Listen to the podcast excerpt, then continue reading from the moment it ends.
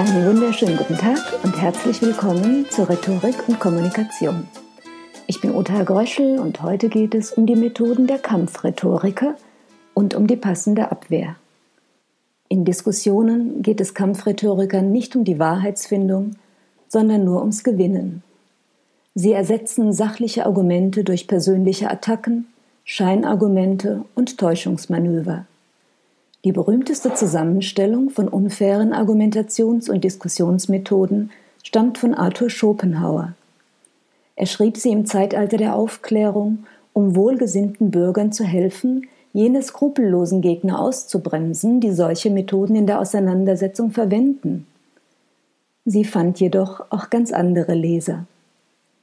Politische Auseinandersetzungen und Talkshows liefern jede Menge Anschauungsmaterial und die Diskussionsmethoden und Internetkommentare von extrem rechten und Vertretern extrem linker Ideen bedienen sich reichlich aus diesem Fundus. Kampfrhetoriker greifen ihre Gegner persönlich an, verhalten sich unfair und unverschämt, nutzen herabsetzende und polemische Wortwahl und irritieren durch ihre Körpersprache. Sie wollen den Gegner ärgern und sich so einen Vorteil verschaffen. Schließlich sind aufgebrachte Menschen oft in ihrer Denkschärfe eingeschränkt und wirken nach außen schwächer. Man muss wenig wissen oder können, um Kampfrhetorik einzusetzen. Den Menschen anzugreifen oder zu pöbeln ist einfacher als eine konkrete Auseinandersetzung mit dem Sachverhalt. Der Unterschied zum einfachen persönlichen Angriff liegt darin, dass die Frechheiten mit dem Diskussionsthema verbunden zu sein scheinen.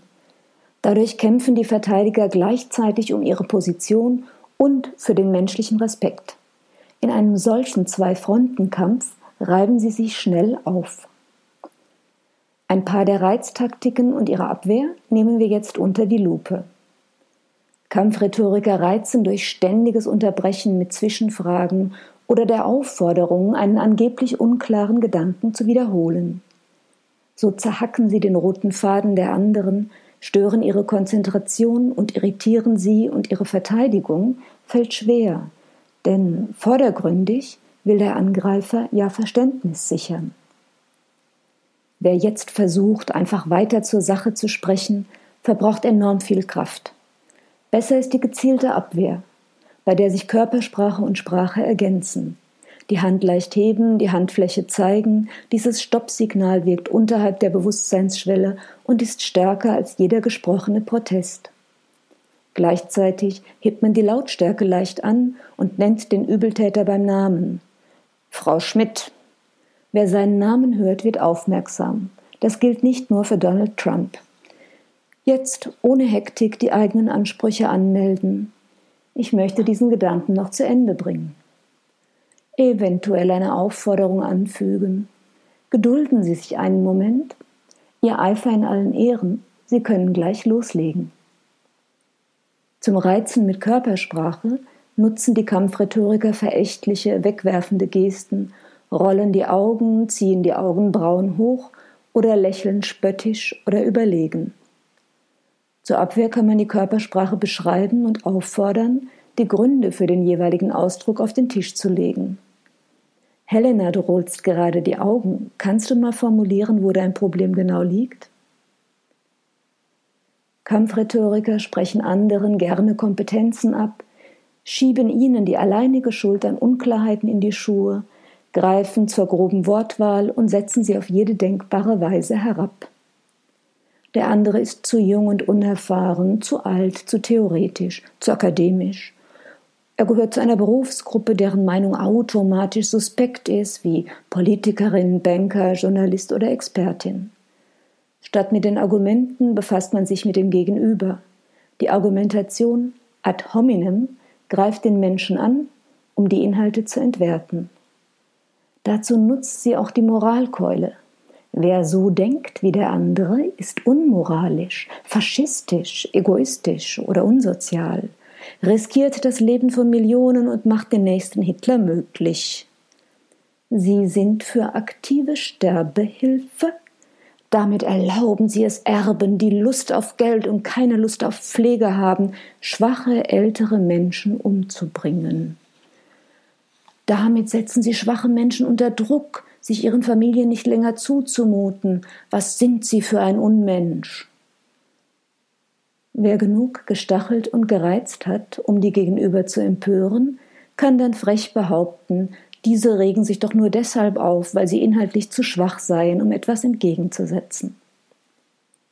Reagieren die anderen auf die geballten Angriffe aggressiv, kann man hübsch die Aggressivität als Vorwand nehmen, das Gespräch abzubrechen.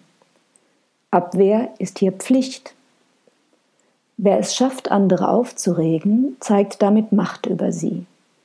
Wenn man kann, sollte man also seine Aufregung nach außen verbergen. Das Pokerface gelingt eher, wenn man die Strategie der Kampfrhetoriker früh erkannt hat.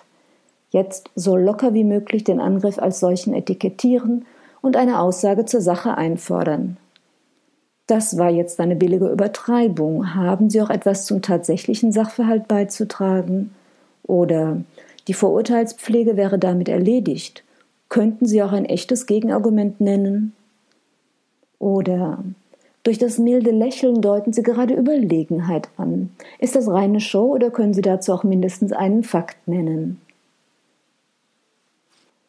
Wer die eigentlichen Argumente nicht entkräften kann, unterstellt dem Gegner gerne egoistische Motive.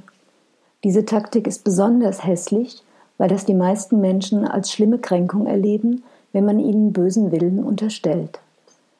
Dann sind also Studien grundsätzlich manipuliert, weil das Interesse eines großen bösen Konzerns dahinter steckt. Oder ein Vorschlag soll nur dem hinterhältigen Zweck dienen, das Projekt einer Kollegin zu sabotieren. Zur Abwehr kann man den Angriff präzise und als Prinzip benennen und die Frage der Skeptiker abwandeln, die Holocaust-Leugner fragen, welchen Beweis würden Sie denn akzeptieren? Sie sehen überall finstere Absichten, welchen Institutionen würden Sie denn saubere Absichten unterstellen? Um unfaire Angriffe auf die Sache geht es dann im nächsten Podcast.